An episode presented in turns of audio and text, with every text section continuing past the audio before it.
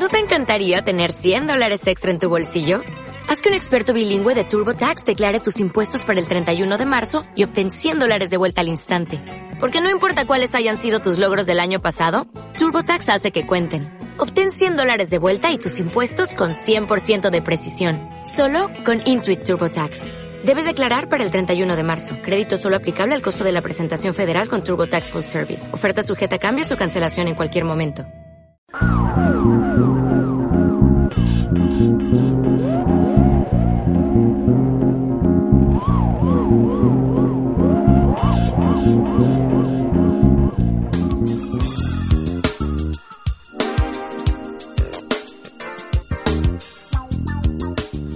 Bienvenidos. Iniciamos una nueva entrega de No Identificado, programa que aborda la apasionante problemática del fenómeno ovni. El capítulo de hoy lleva el inquietante nombre de Encuentros en el aire, prometiendo mucha y excelente información.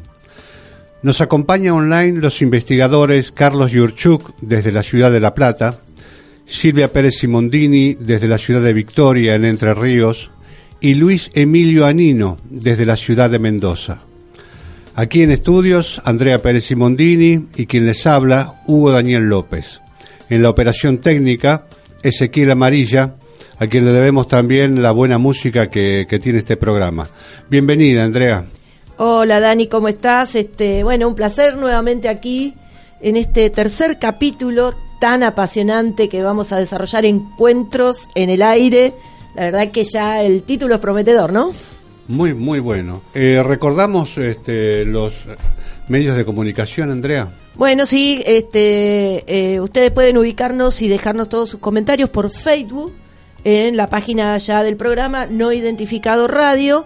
Y quiero aprovechar para agradecer, en, en una semana y media, dos semanas, ya tenemos 150 seguidores en la página de Facebook del programa, así que agradecimientos especiales a todos ellos que ya iremos este, mencionando a lo largo del programa. Vamos a, a nombrarlos de, de, a poco, porque son muchos. Eh y bueno, recuerden opiniones, comentarios, saludos, felicitaciones si hay alguna por este por este medio.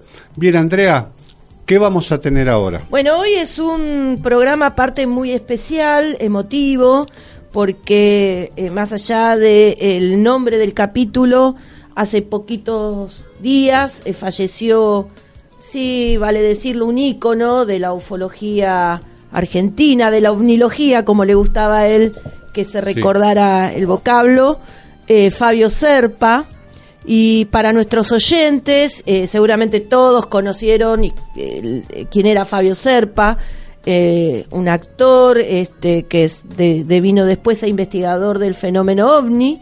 Este, él fue además miembro de la Academia Nacional del Tango, una autoridad en el tango, ya en algún momento por ahí quizá comentemos sus experiencias cuando arribó de Uruguay, porque era su país de nativo, con Julio Sosa, este, historias riquísimas, pero eh, quisimos homenajearlo desde el lugar quizá más importante, ¿no? Que fue la experiencia que lo llevó de dejar una carrera exitosa, porque era un actor ya consagrado. Era una carrera exitosa la que tenía. Exacto y eh, incorporarse al mundo de los ovnis.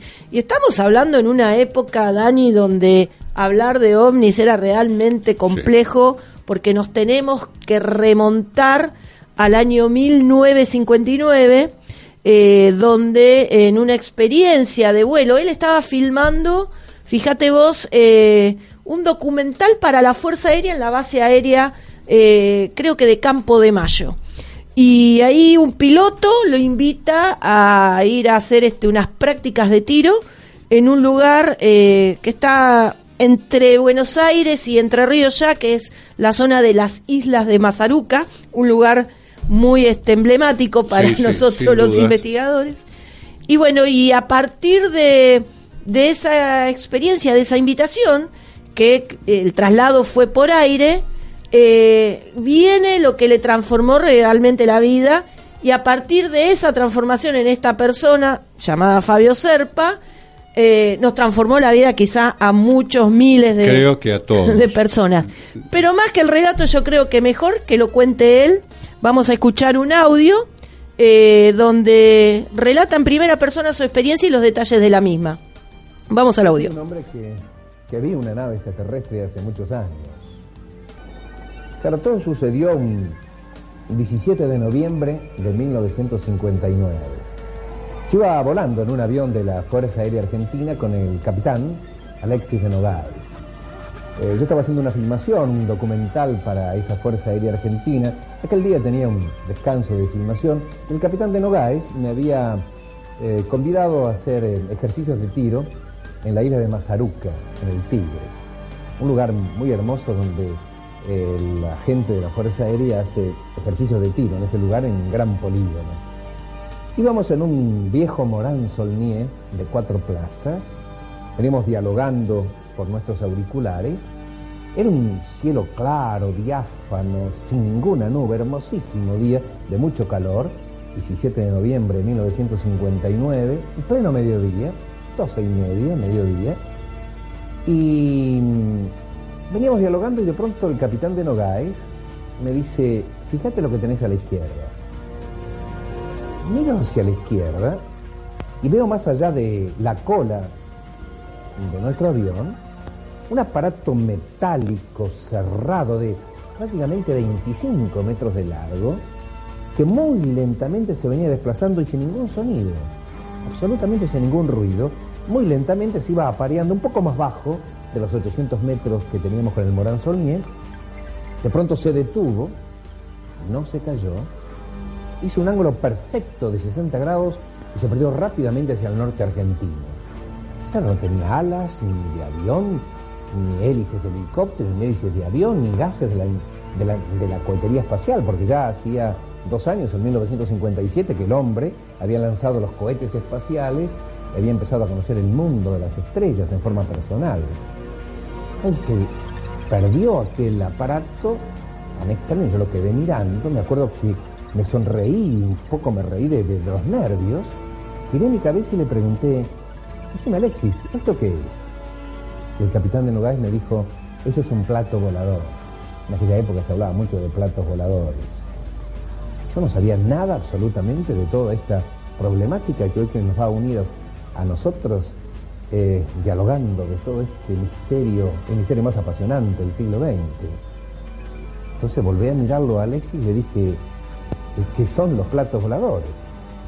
Mira, yo creo que algunos dicen que son naves extraterrestres y para otros dicen que es el arma secreta de alguna potencia terráquea. Claro, en aquella década, de 50, toda la década del 60, se pensaba todavía en la posibilidad del arma secreta de alguna potencia, que Rusia, China, Estados Unidos. El doctor Heine, desde la década del 60, negaba, era un detractor de esta problemática, pero la Fuerza Aérea Norteamericana lo emplea al doctor Heine para que vaya investigando esto si realmente era una realidad o no. Y claro, la Fuerza Aérea Norteamericana le convenía la presencia del doctor Heine porque era un detractor. A la política de la Fuerza Aérea Norteamericana le convenía que no existieran los ovnis. Pero este hombre empezó a investigar y realmente este hombre de gran nivel científico fue director del Departamento de Astronomía de la Universidad de Illinois en los Estados Unidos, uno de los 10 más grandes astrónomos del mundo, como le dijimos, pero realmente este doctor Empezó a investigar y empezó a encontrar la procedencia extraterrestre. Y en un congreso con grandes astrofísicos, físicos, astrónomos, radioastrónomos, que se realizó en la capital de su país, Washington, este hombre se paró en determinado momento y dijo, perdónenme colegas, pero yo me equivoqué. El fenómeno ovni es real, auténtico y tiene procedencia extraterrestre. Contundente, ¿no? Espectacular, viniendo de quienes vienen estas declaraciones, ¿no? Eh, es importante situarnos en la, en la fecha porque tengo dos o tres comentarios para hacer. Uno es, estamos hablando del año 59, que en el contexto histórico eh, ya estaba muy avanzado como en el cierre de, la, de, esta, de esta reseña que hace Fabio, él habla de Joseph Heine, que es Joseph Alec Heine, que era un astrofísico que estaba incorporado a la investigación del proyecto, Blue Book. Claro. Y, y el proyecto Blue Book fue una investigación oficial en Estados Unidos en esas décadas. Y bueno, y tenía como objetivo eh, investigar las denuncias de que hacían eh, la población civil, pero mayoritariamente muchos pilotos, gente de la Fuerza Aérea, que habían tomado escala, digamos, en el nivel de, conocimiento de la opinión pública y la Fuerza Aérea armó el proyecto Blue Book. Incluso hoy podemos ver en History Channel que están eh, pasando el documental que dice basado en historias reales, pero está bastante ficcionado, esto también es cierto pero muestran la vida de Joseph Haines, así que aquellos que quieran más o menos conocer un poco los casos, este, pueden ver esta serie en History Channel, que está ahora aquí en Argentina. Pero lo interesante es que en Argentina no había muchas referencias más que algún artículo periodístico. Y le pedimos a nuestro colaborador de Mendoza, eh, Luis Emilio Anino, que nos ilustre un poco eh, de dónde viene toda esta información con la que hace el cierre eh, eh, Fabio en su entrevista, en su, en su explicación, y, un poco poner a nuestra audiencia en contexto ¿no? de, de, lo que estamos hablando. Así que, Luis, ¿estás por ahí? Hola, Andrea. Bienvenido, bienvenido. Bienvenido, Luis. Eh, Hola, Andrea, Daniel, un gusto estar nuevamente con ustedes. Y aquí estamos, aquí estamos con Daniel un poco eh, homenajeando eh, la memoria de Fabio Serpa, que creo que coincidimos, ha tenido mucha influencia, ¿no, Dani? En todos. Absolutamente, creo que en los investigadores de nuestra época, en todos, no, no, había nadie que no se ilustrara con la cuarta dimensión, que era la revista de Fabio Serpa, o que asistiera a sus conferencias, sus entrevistas. Fue un ícono de la omnilogía argentina y también de la omnilogía mundial. Así es, este, bueno, y él en esta entrevista donde cuenta su primera experiencia aérea, dada que hoy estamos aparte eh, en el capítulo, ¿no? Encuentros en el aire. Este, queríamos conocer un hecho que vos nos vas a traer de toda esta época dorada, si se quiere, mundial de la investigación del fenómeno ovni.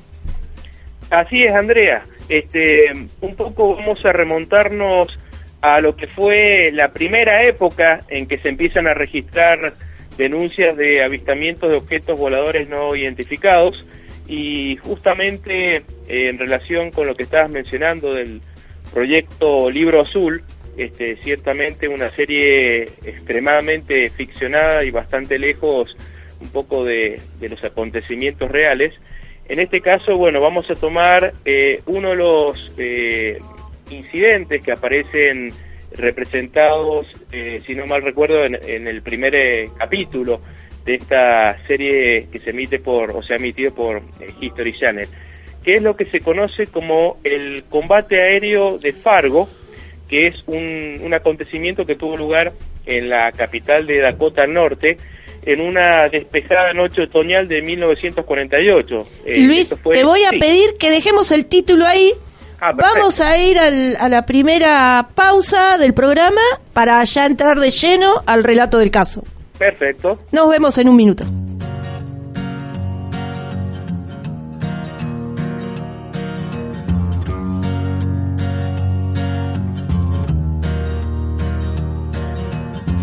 I used the soap to wash the dirt off my face.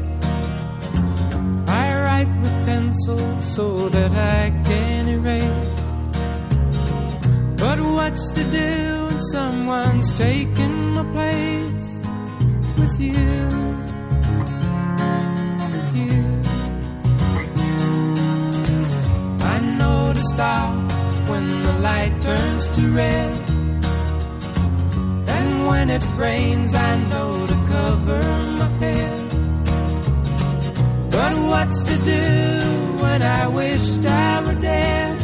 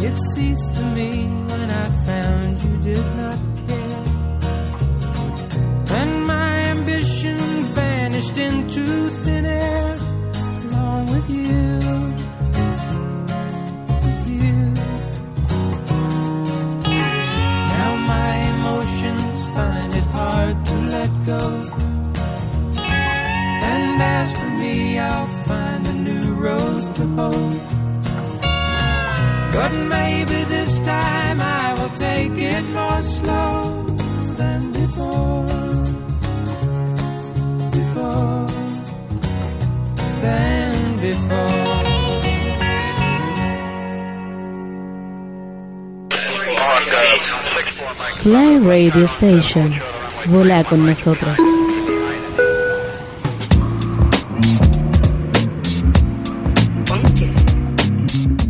Seguimos en el segundo bloque de No Identificado, desarrollando el capítulo que lleva como nombre Encuentros en el Aire. Estamos al pendiente con el relato de Luis Emilio.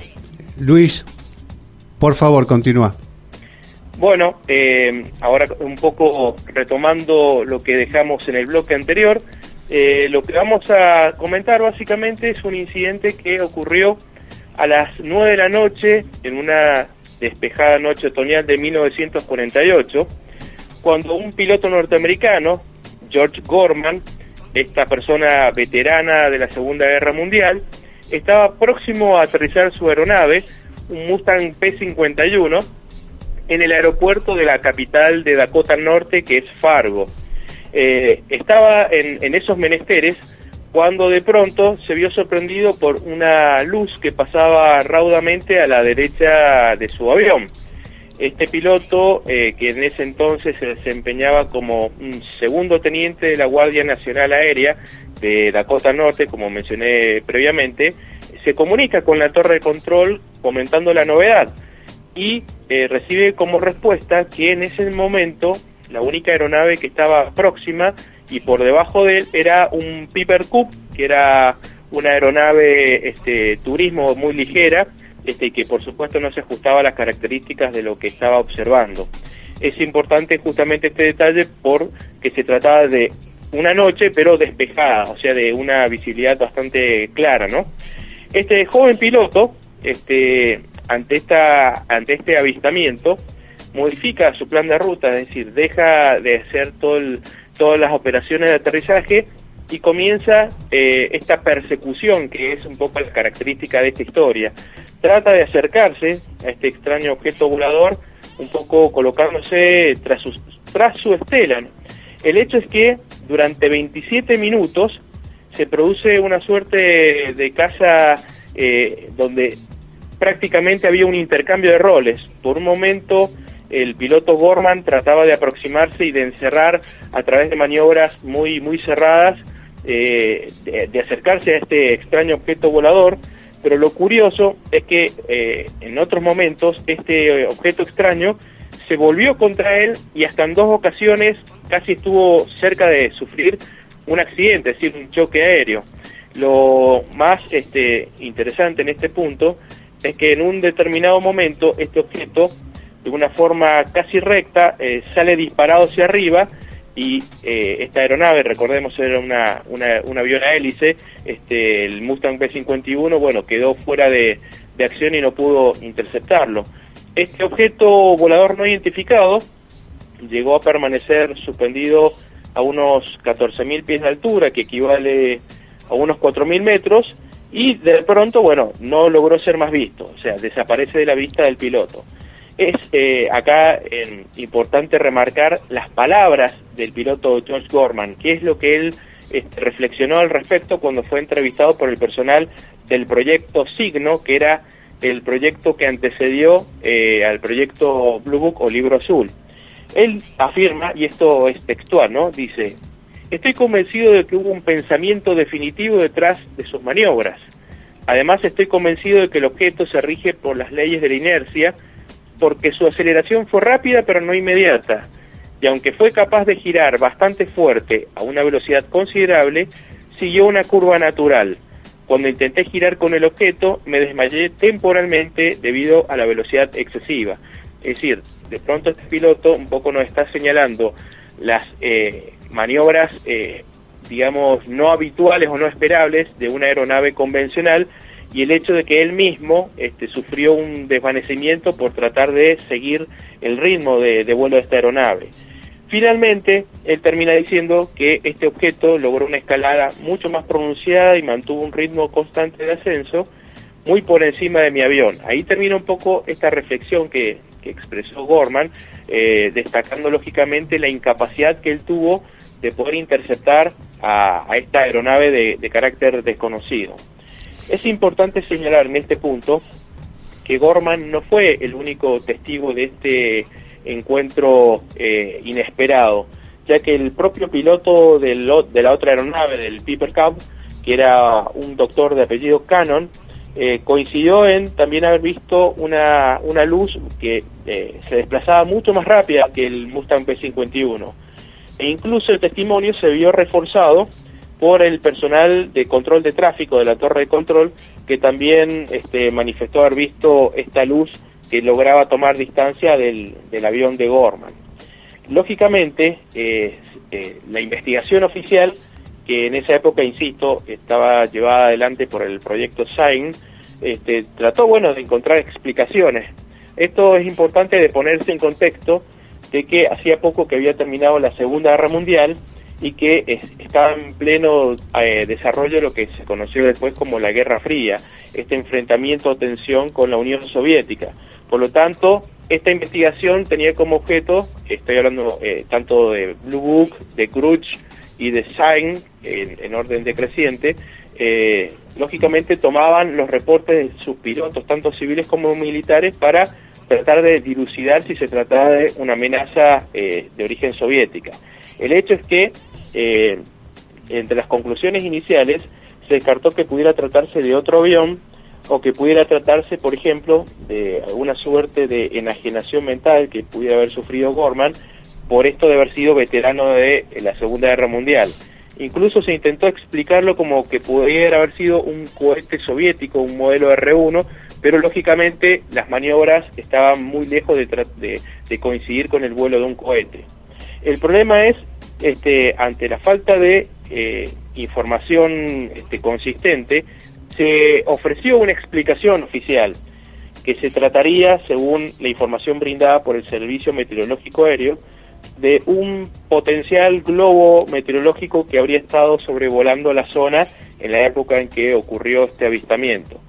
El hecho es que eh, las maniobras que realizó este objeto, que formó parte de esta cacería aérea, lógicamente no coincidían con la de un globo eh, meteorológico.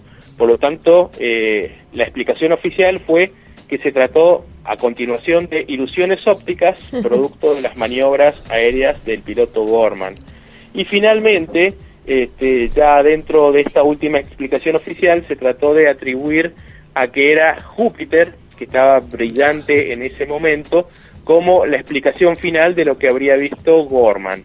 Un poco para ir cerrando este, este relato, este, este hecho, es eh, un poco poner en contexto también eh, de qué trató Proyecto Libro Azul. Y Libro Azul, este, que fue el último de esta serie de tres este, esfuerzos de investigación de la Fuerza Aérea Norteamericana para explicar eh, de qué trataban estos extraños avistamientos, tenía una peculiaridad. Llegó a investigar casi 12.000 casos y eh, llegaron a quedar tan solo un 6% como inexplicables. El hecho es que la mayoría de los casos, eh, el proyecto Blue Book eh, dio como, como explicación oficial que eran malinterpretaciones de los testigos. Esto fue, digamos, eh, con el tiempo sumamente criticado por los investigadores del fenómeno ovni porque se, se, se consideró que el proyecto Blue Book un poco eh, no ponía tanto énfasis en una investigación profunda de la naturaleza del fenómeno, sino que en realidad lo que trataba de hacer es brindar una simple explicación tratando de convencer a las autoridades y sin, digamos, lograr dilucidar realmente de, qué trató esto, este acontecimiento o este tipo de acontecimientos. Y ya un poco para finalizar, eh, vale recordar que uno de los principales detractores era el que es de alguna manera el personaje principal de esta serie que se emite por History Channel, que era el doctor Joseph Allen Hynek, el asesor científico de- del proyecto Libro Azul, que trabajó, digamos, en su inicio hasta que finalizó. Y él inicialmente era una persona eh, que tuvo un fuerte optimismo este, para colaborar con, con este esfuerzo. Sin embargo, con el tiempo se volvió bastante escéptico, ya que, bueno, justamente consideró que Project Blue Book, o el proyecto Libro Azul, no ahondó lo suficiente en los datos ni trató de definir la naturaleza del fenómeno. Eh, y finalmente, bueno, eh, él co- coincidió en la idea de que el método que empleó el proyecto Libro Azul en realidad daba primacía al esfuerzo justamente por convencer a las autoridades por sobre la búsqueda de pruebas para tratar de rechazar eh, una exploración a fondo de lo que eran las or- observaciones ovni que ocurrieron durante todo este periodo de tiempo. Así que bueno, amigos, espero que, que esta reflexión y este hecho, bueno, les haya resultado de interés. Impresionante, la verdad, este, que, que es un desarrollo impecable de, de un acontecimiento eh, importante en una época difícil, además, ¿no? Sí, no solo difícil. eh, estamos hablando de años donde la presencia ovni hizo un pico altísimo en todo el mundo y puso este, en jaque a las inteligencias de todos los gobiernos, por lo menos de todas las potencias. Y lo que pasaba en Estados Unidos, que era más o menos público, también pasaba en la Unión Soviética, que era menos público. Bueno, eh, de- de- fíjate que Serpa en la entrevista hace un comentario respecto de la interacción entre Rusia, China y Estados Unidos que lo ponen en contexto. Y hablando de eso, vos sabés que me pregunté, ¿no? Gen- generé un disparador con esto. ¿Qué otra experiencia, si volvemos a, la experiencia inicial de Serpa en el año 59, eh, pudiera haber causado conmoción? Y encontré una joya que me gustaría compartir con nuestros oyentes y con todos nuestros amigos que, que nos escuchan y que en principio voy a hacer un agradecimiento a Miguel Pedrero de la radio Zona Cero, eh, un programa en España que se llama La Rosa de los Vientos que trae un columnista, Bruno Cardeñosa, eh, sobre, mirá, escuchá bien esto, 59, un relato de Fidel Castro. Vamos a pedirle a nuestro querido operador Ezequiel que nos ponga el audio porque se van a asombrar. Como digo, bueno, hace unos días eh, viajó a Madrid un, un importante empresario panameño, José Luis Gil Álvarez, eh, que durante un viaje eh, a La Habana en compañía de Martín Torrijos, que era, que era en esa época, año 2000, estamos hablando del año 2004-2005, era el presidente de Panamá, pues este hombre tuvo la oportunidad de mantener una conversación con Fidel Castro sobre ovnis, porque porque José Luis, además de ser un importante empresario, sobre todo de los medios de comunicación en Panamá, es un buen aficionado al fenómeno. En una de las conversaciones que habían mantenido anteriormente el presidente de Panamá, Martín, Torrijos y Fidel Castro, pues Martín le comentó a Fidel que uno de sus, de sus acompañantes, José Luis, era un gran aficionado al fenómeno ovni. ¿no? De ahí que Castro ya estuviese predispuesto a contar algunas experiencias. Y lo que narra en, aparentemente lo que le dice Castro a José Luis es que su afición por el fenómeno ovni viene a raíz de una serie de experiencias en Sierra Maestra, es decir, durante la Revolución Cubana, en el año 1959, cuando Fidel Castro y los suyos estaban combatiendo contra las tropas de Batista. ¿no?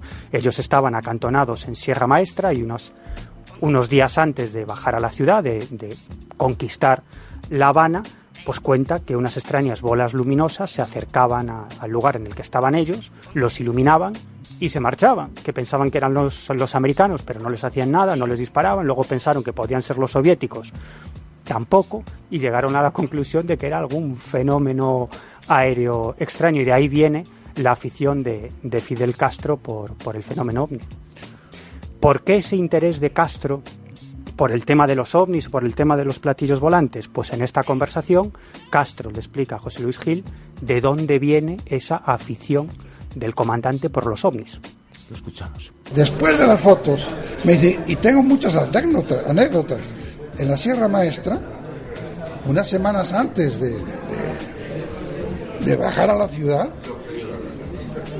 veíamos ovnis. Por eso mi afición. En la Sierra Maestra, en varias ocasiones, nos bajaban las bolas luminosas, ¿no? Que nosotros pensábamos pues que eran los rusos. O los americanos, no sabíamos. Pero hasta que ya más tarde supe que los rusos no eran, que los americanos no sabían y que al final dimos cuenta que eran objetos que no eran la tropa, me decía la tropa, le daba miedo porque pensaba que eran o los americanos o los rusos, ¿no?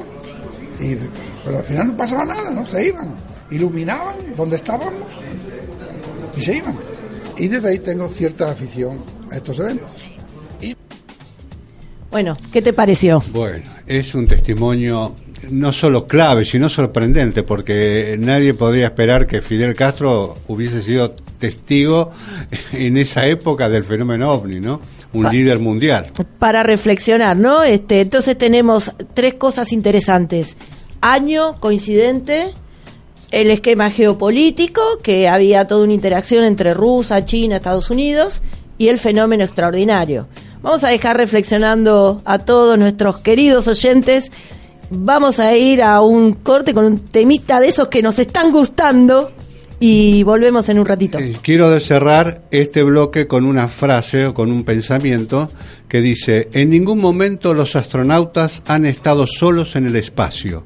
Siempre ha habido una constante vigilancia por los ovnis. Quien lo dice, Scott Carpenter, ex astronauta del proyecto Mercury. Impresionante. Fly Radio Station, transmitiendo online a todo el mundo.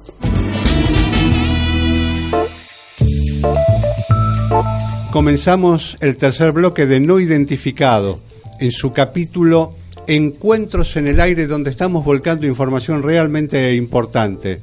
Y estamos en el aire con la investigadora de la ciudad de Victoria, Silvia Pérez y Mondini, quien nos va a agregar a toda esta serie de encuentros de datos una excelente información, creo yo. Buenas noches, Silvia. Hola, buenas noches chicos, un placer saludarlos y estar nuevamente en el aire con ustedes. Bueno, la verdad que eh, venimos con un programa este, picante, con mucha información, y, recordamos que eh, hablando de encuentros en el aire, también hay es, encuentros extraordinarios con situaciones extraordinarias. Y nos gustaría escuchar eh, lo que lo que vos viviste, aparte entiendo yo, directamente de eh, la fuente, si se quiere, o cercanía muy, muy importante de la fuente. Sí, por supuesto, pero eh, tengo que hacer un breve prólogo porque todo esto es este, sacado de la investigación de un pionero de la investigación argentina como fue Nicolás Ojeda. Este hombre que ha deja- había dejado en su momento de investigar nos dona para el museo toda una serie de trabajos realizados durante años. Y bueno, encontré una de las cosas este, más extraordinarias que se puede hablar sobre la aviación, ¿no es cierto? Hubo en el mes de octubre de 1974 dos accidentes que aún hoy no tienen explicación. Y esto ocurrió en oportunidad de los ensayos del programa celebratorio de la Semana Aeronáutica y Espacial en dos días diferentes, dos accidentes que aún hoy, vuelvo a repetir, no tienen explicación. ¿Cómo sería esto? A ver. El miércoles 23 de octubre, en la zona de María Teresa, al sur de Santa Fe, se estrelló un cazabombardero Douglas A-4B Skyward, piloteado por el teniente José Bander, quien logra accionar el sistema de eyección de su asiento, salvando, por supuesto, así su vida. Casualmente, por una persona debidamente identificada, residente de Venado Tuerto, y un grupo de testigos aislados en los que se encontraba también un arriero de, de ganado, comentan que un avión tipo militar se veía escoltado por un objeto metálico de grandes dimensiones, que en fracción de segundos desapareció. Autoridades militares iniciaron indagatorias a fin de determinar qué fue lo observado por esta gente, por los testigos. Según vecinos, relacionaron el accidente rápidamente con el extraño aparato. Y era lógico, imagínate que luego de ver esto, el, el avión se accidenta, lógicamente. Claro, hay una relación directa. Eh, Exactamente. Sí, claro. Pero llamó mucho la atención la actitud del teniente Bander. ¿Por qué? Porque en su nerviosa comunicación telefónica desde la estación ferroviaria de María Teresa con la delegación de Rosario de Fuerza Aérea, comentó por dificultades magnéticas el- en, en la parte mecánica y que el interior de la cabina de su avión se encontraba totalmente imantada. Qué interesante. Interesante. No, esto fue rarísimo porque evidentemente algo había sucedido. Todo esto, ¿saben por qué se supo? Porque fue escuchado por un radiooperador desde la torre de control de playas en la estación terminal del ferrocarril Belgrano, de Rosario Norte. Siempre, siempre hay un escucha curioso que atrapa la información. Eh, eh, por eso se conoció, porque esto se mantuvo en silencio en el gran misterio de lo que había ocurrido. Pero lo más extraño, que pocas semanas después, el teniente Bander fue retirado del servicio abrupta e inexplicablemente. Ah, bueno, tenemos todos, todos los elementos Comunes, comunes este tipo de, en, este tipo de casos, sí, sí, sí, exactamente. seguramente. Bueno, les digo que si eso fue raro, lo que les voy a contar ahora realmente ya es algo tan extraordinario que uno no, no lo puede entender. Esto pasó exactamente dos días después con otro avión de la misma delegación de Villa Reynolds de San Luis que habían ido a hacer la exhibición aérea en Rosario. El accidente sobrevino cuando falló la turbina de otro caza Douglas A4B que piloteaba durante las prácticas previas al desfile del Día de la Fuerza Aérea, que debía realizarse en las inmediaciones del Monumento a la Bandera, clásico lugar de todas Sí. las exhibiciones. Sí, ¿no? Tal cual, tal cual.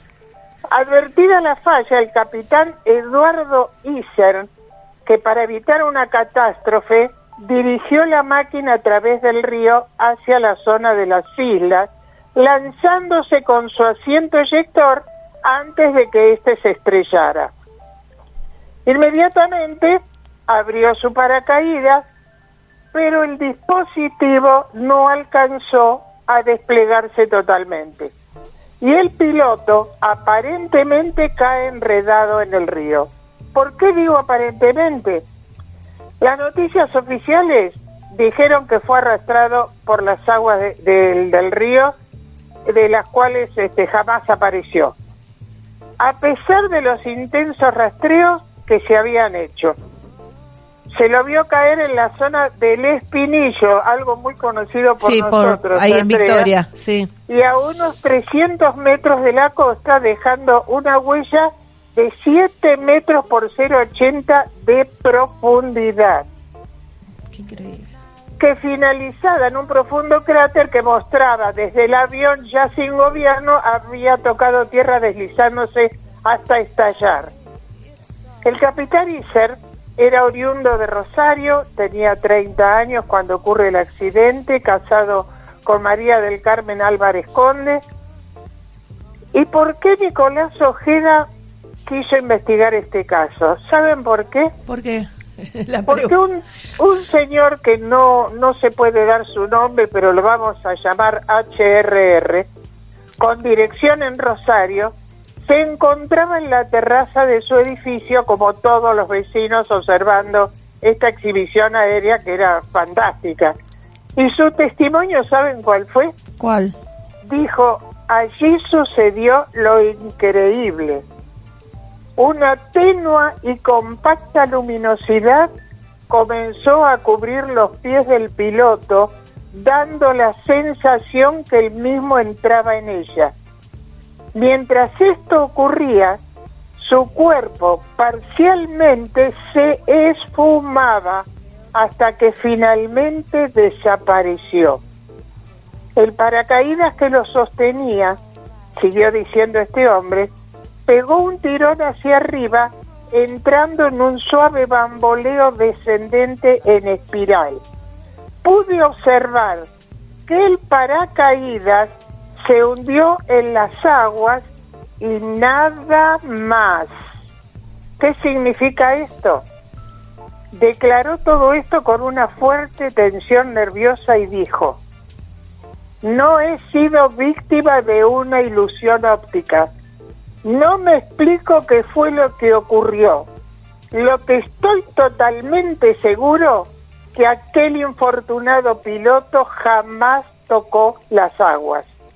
He observado con prismáticos similares al que se utiliza en el ejército para obtener los detalles del desfile aéreo.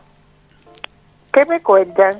Bueno, la verdad que queda- estamos los dos mudos, ni, te, ni te cuento Ezequiel Amarilla que me mira con los ojos diciendo qué está pasando acá. Que fue abducido, rescatado, por lo menos. Rescatado, este No lo sabemos, no lo sabemos, pero realmente la pena es que este Nicolás Ojeda después este me comentó que no tuvo oportunidad de seguir el caso porque después nadie más quiso hablar del tema. El hecho es que después salieron muchos titulares de diarios en donde se decía que el avión jamás se encontró. Y esto me hace acordar un poco, Andrea, no sé si vos vas a recordar, que un día Nancho Basaldúa quiso hablarme de un avión desaparecido que había aparecido en la playa, ¿te acordás? Sí, me acuerdo perfectamente. Que la esposa lo hizo callar. Exactamente, me acuerdo perfectamente. Bueno, esto, este, evidentemente el avión oficialmente nunca se encontró, mucho menos el cuerpo de Eduardo Isser. Ahora, lo más maravilloso es que yo este, me metí en el caso y lo traté de ubicar a Eduardo Isser y lo ubiqué. ¿Quién es Eduardo, eh, el hijo de Eduardo Isser? Y la verdad, un maravilloso muchacho que al día de hoy me agradece el haber traído a colación este, lo que había pasado con su padre, porque según él, Fuerza Aérea jamás, jamás ni lo recordó, ni le hizo ningún tipo de homenaje. Después del accidente se olvidó absolutamente todo. Bueno, bienvenido entonces también un homenaje al Capitán Iser. Eh, hoy inclusive estamos, más allá del capítulo que estamos desarrollando Encuentro en el Aire, estamos llevando adelante el homenaje a Fabio Serpa y ahora bienvenido entonces este homenaje al Capitán Iser. Impresionante, creo que Impresionante, sin, bueno, sin es- palabras. Para que la gente se dé cuenta eh, de cómo se trata oficialmente el tema, cómo se oculta, obviamente que son cosas que no se pueden explicar, pero a veces eh, el ocultamiento va más allá de la razón, ¿no? Porque habría que ver en qué situación quedó la familia, habría que ver qué, qué, qué atropellos se hicieron. Justamente para ocultar este, la información. Pero es un Bueno, caso justa- extraordinario, Silvia. ¿eh? Justamente por el, por el hijo, yo me entero de que nunca más nadie se hizo cargo de nada, se olvidó el tema y ahí este, quedó. Por eso este, yo lo traigo a colación porque, por lo menos para rendirle un homenaje a uno de los grandes héroes de, de nuestra Argentina, que nunca nadie se acuerda y que realmente sufrió un terrible accidente que tuvo la, la la amabilidad, no la amabilidad, sino la seguridad de que no se ocurriera una catástrofe dirigiendo su avión hacia la A isla para isla. no perjudicar a nadie. ¿no? Bueno, eh, la verdad que es interesantísimo. Seguramente este esto no va a quedar acá porque el proyecto Sephora busca recuperar estos documentos. Así que bueno, te agradecemos Silvia esta este formidable caso, ¿no? Impresionante, Silvia, impresionante. Bueno, les agradezco mucho chicos, adelante, esto va requete bien, así que un beso muy grande para los dos. Muchas gracias. Le vamos a pedir a Ezequiel, vamos a, a- a calmar este, toda esta adrenalina con un temita musical y volvemos ya para el último bloque.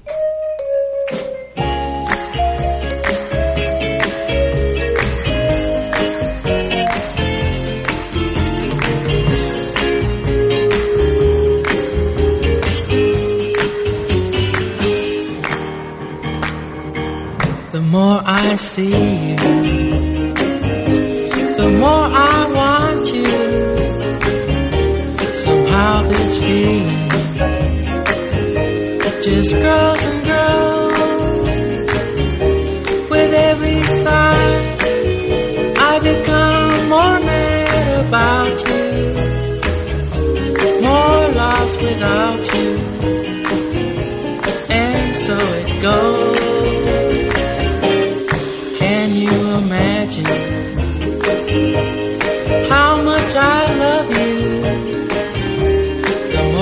See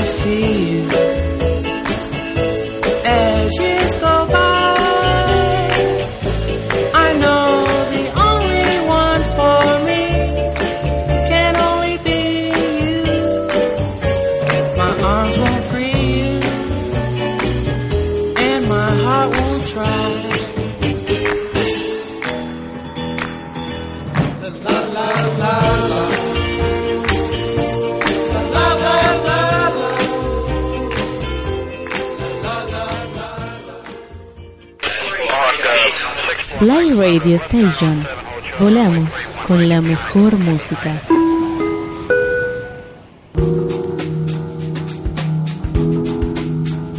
Iniciamos el último bloque de no identificado en este capítulo que hemos denominado Encuentros en el aire, que nos dejó ya el, el bloque anterior este muy muy muy por arriba, eh, muy arriba nos dejó con la información que nos dio Silvia Pérez Simondini, extraordinario.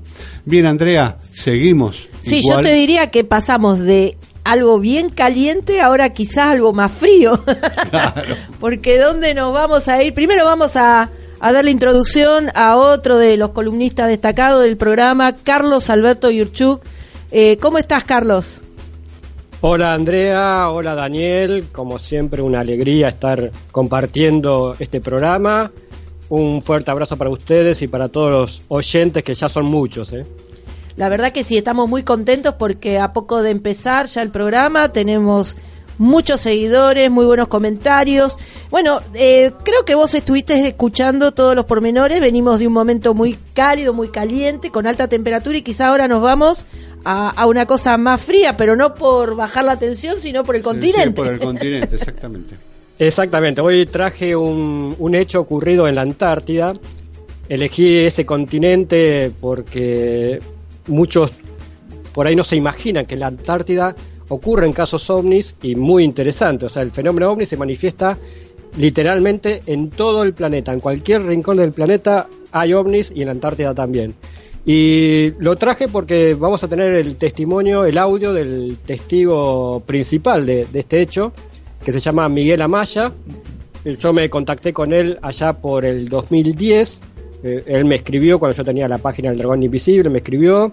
Fui a visitarlo en octubre del 2010 a Resistencia, donde él trabajaba, y ahí grabamos en audio y video lo, lo que vamos a, a traer hoy.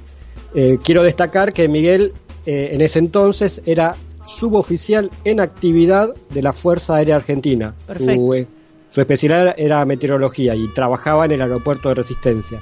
Destaco suboficial en actividad, o sea, alguien de Fuerza Aérea que estaba trabajando en Fuerza Aérea, que estaba activo en Fuerza Aérea, se animó, no tuvo ningún problema en hablar de, de esta experiencia extraña que tuvo y, y hablarlo con alguien que tenía una página sobre el tema ovni, o sea, eh, algo que por ahí para muchos es impensado, pero por suerte eh, cada vez más gente se anima a hablar abiertamente de estos temas. Es cierto, Carlos, es una buena eh, referencia la que das porque básicamente en la investigación nos nutrimos de, de estos casos, ¿no? Así que bienvenido el testimonio de eh, Amaya y, y ponernos en contexto en este continente tan misterioso como es la Antártida, que también nos trae casos ovnis. Exactamente, ahora en el primer audio que vamos a escuchar, eh, Miguel se presenta y nos cuenta, nos introduce o nos comenta lo que una extraña llamada que recibe una noche.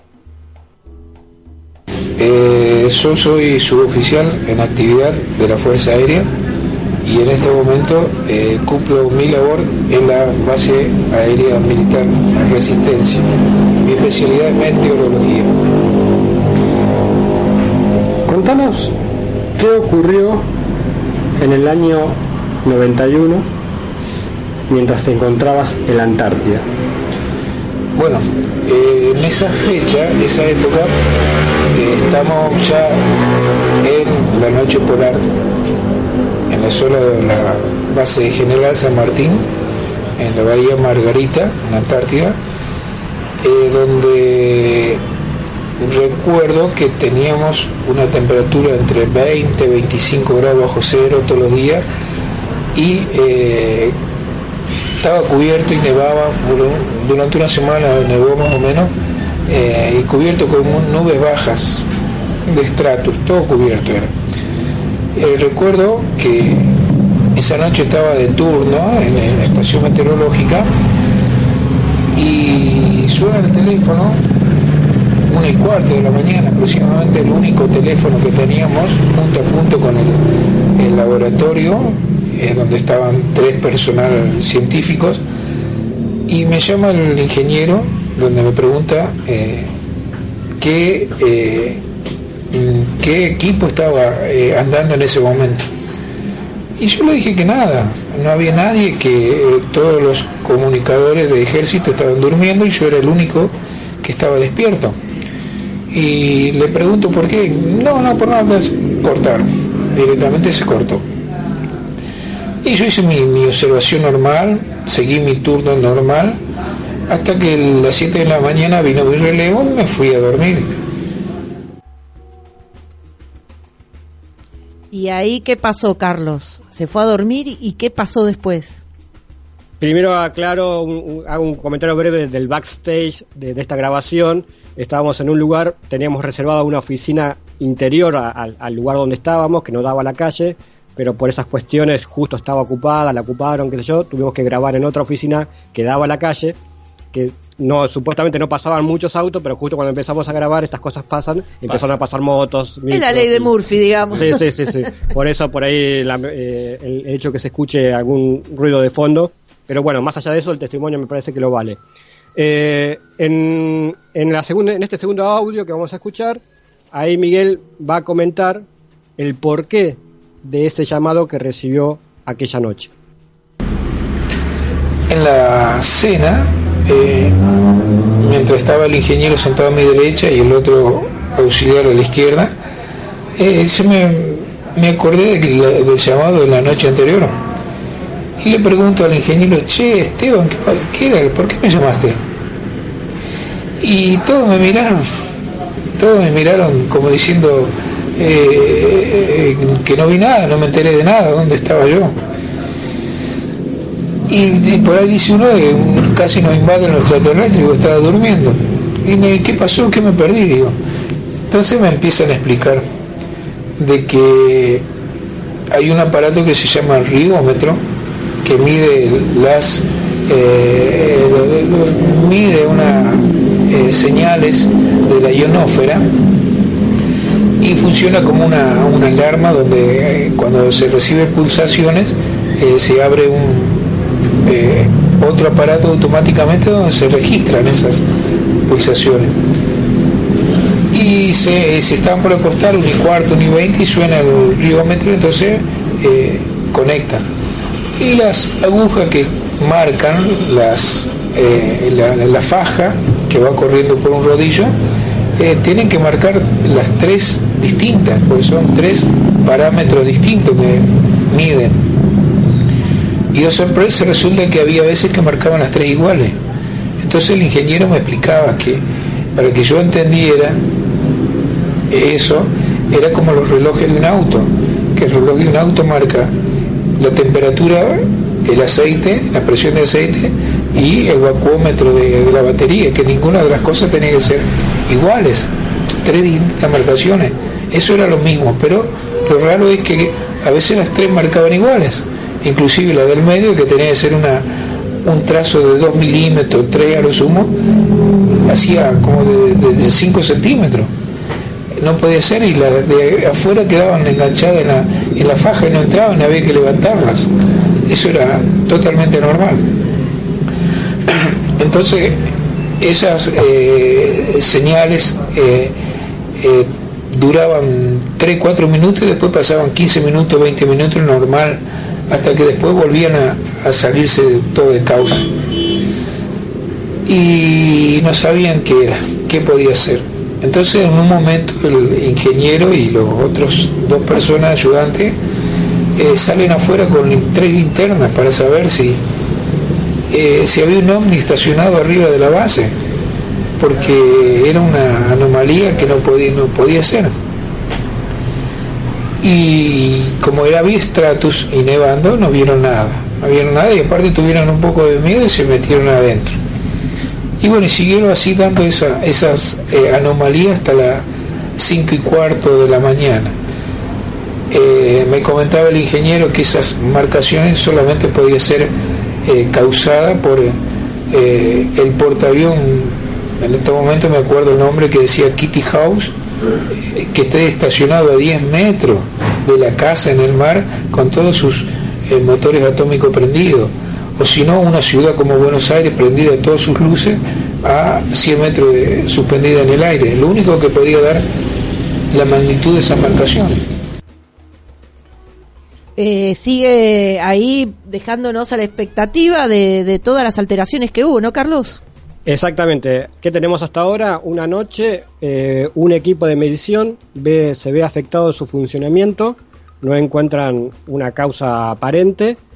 Y lo que quiero destacar que en un momento Miguel Amaya se salieron afuera para ver si había un ovni. O sea, ellos ya pensaban que lo que provocaba eso era un, al no encontrar una explicación técnica posible, era un ovni, o sea, salieron a ver, afuera a ver si había un ovni, literalmente. Eso me pareció un detalle para, para mencionar, ¿no? Que, que, en, una base de la, de la, Antártida se hablara de ovni tan naturalmente, entre comillas. Eh, hasta ese momento no, no, no, vieron nada. Ahora en el tercer audio eh, nos va a comentar Miguel eh, qué pasó cuando se comunican con Buenos Aires para reportar lo que había pasado, qué, orden reciben. Bueno, el asunto es que cinco y cuarto, cinco y media se terminaron eh, y ellos el día viernes tenían que dar la novedad a la Dirección Nacional del Antártico. Todos los viernes las novedades ocurrían durante la semana. Y se conecta con el jefe de ingenieros de la Antártida y le comenta lo que pasó. Y este señor, según un comentario del, ingeniero, le dijo que eso no podía ocurrir, en ningún lugar del mundo podía ocurrir. Entonces este muchacho le dijo que, eh, que estuvieron toda la noche despiertos y que eh, realmente tenían todo registrado, que no le podía decir que no porque ellos tenían la prueba. Y entonces el hombre le, le volvió a decir, mire, eso no existe. Y bueno, sí, parece como que se enojó y dijo, mire, acá está todo registrado, no me diga que no. Entonces el ingeniero de Buenos Aires le dice, mire, eh, ingeniero, eh, esos rollos que usted tiene, los tiene debajo del brazo, metafóricamente, debajo del brazo, hasta que yo vaya en febrero en el, el rampehielo Ibiza y me los entrega a mí personalmente en el barco. No se le ocurra mandar por avión vía Marambio Buenos Aires, no quiso. Entonces eh, directamente se lo entrega a él personalmente. Y ahí se terminó el diálogo. Eh, bueno, yo después eh, fui a ver todas las muestras, los rollos y el ingeniero muy me explicaba perfectamente todo, se enroscó como 40 metros de, de, rollo y me iba explicando todo lo que ocurría. Bueno, ahí ya estamos en el, en el, en el, en la explosión del caso, ¿no? En realidad. Recordemos que este aparato registraba todo en un rollo de papel. eh, eran tres agujas que iban registrando en un rollo de papel diferentes mediciones. Y como decía recién eh, eh, Miguel, eh, eran, se registraron como 40 metros, digamos, de rollo. Y eso terminó en, en- en Buenos Aires. Sería uno de los tantos archivos que algún día ojalá pu- pu- pudiésemos desclasificar, ¿no? Y, y poder eh, tener en nuestras manos ese rollo con esas mediciones tan extrañas. Veamos en el último audio, porque hasta ahora fueron eh, efectos Hechos, en- en hechos equipos. físicos, claro. Claro.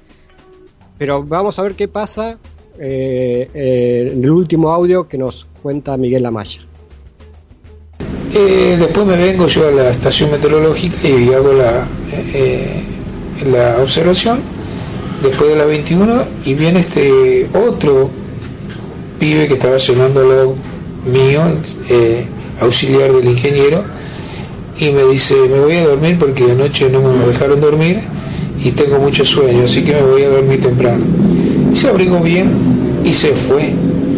Y después que habrá pasado dos minutos, pues suena el único teléfono eh, del local que teníamos y me dice, vení, vení rápido al LASAM, que era el laboratorio de la base, eh, quiero contarte algo. Entonces me fui rápido y este pibe estaba medio como alterado porque dice que venía caminando y ahí en la curva donde está una pequeña bahía eh, se le ocurre mirar para arriba y sobre los estratos, arriba de los estratos, ve un círculo eh, de luminosidad blanca que cruzaba eh, sobre la base y se perdía para el mar, muy lentamente y sin hacer ruido alguno.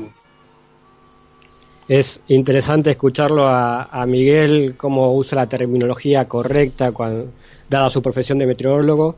Eh, no habla de nubes simplemente, sino menciona el tipo de nube y demás. Observan, como bien dicen, un círculo blanco sobrevolando la base y uno está muy tentado a relacionar ese círculo blanco, que no tuvo una explicación racional, con lo que había ocurrido horas antes con el aparato un, un caso más de la Antártida que, que- que traemos para no identificados. Es un caso excelente. A mí me gusta sobre todo porque hay registros. Hay registro, hay registro, evidencia un física y material testimonio fortalecido, Deberíamos, deberíamos tener. ¿eh? Exacto. Este, gracias, Carlos. eh, un aporte, como siempre, extraordinario. Eh, nos estamos quedando sin tiempo. Teníamos Sí. para saludar gente y demás, pero no queremos irnos, no queremos cerrar este último bloque sin agradecer a las radios que están promocionando este programa de no identificado.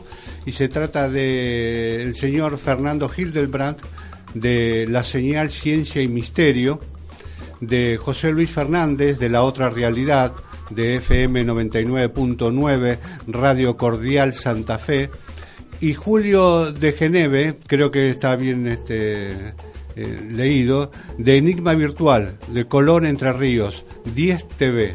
Así A- es, A este- todos ellos, muchas gracias por, por promocionarnos.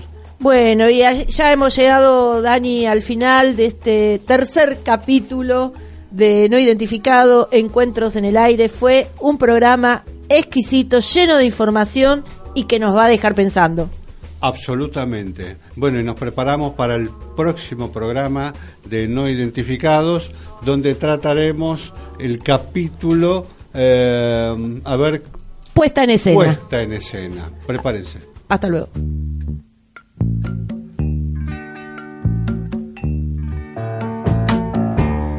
I can see clearly now the rain is gone.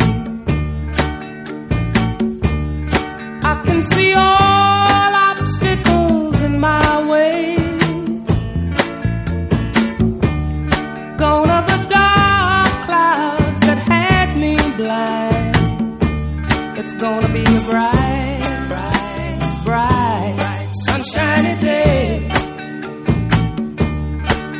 be bright,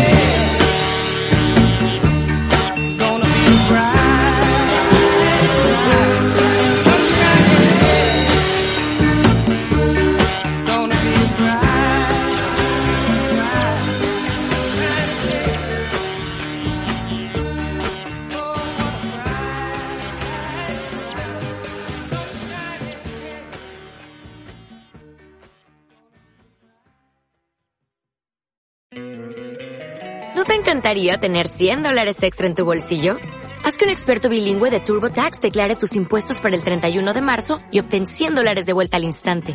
Porque no importa cuáles hayan sido tus logros del año pasado, TurboTax hace que cuenten. Obtén 100 dólares de vuelta y tus impuestos con 100% de precisión. Solo con Intuit TurboTax. Debes declarar para el 31 de marzo. Crédito solo aplicable al costo de la presentación federal con TurboTax Full Service. Oferta sujeta a cambios o cancelación en cualquier momento.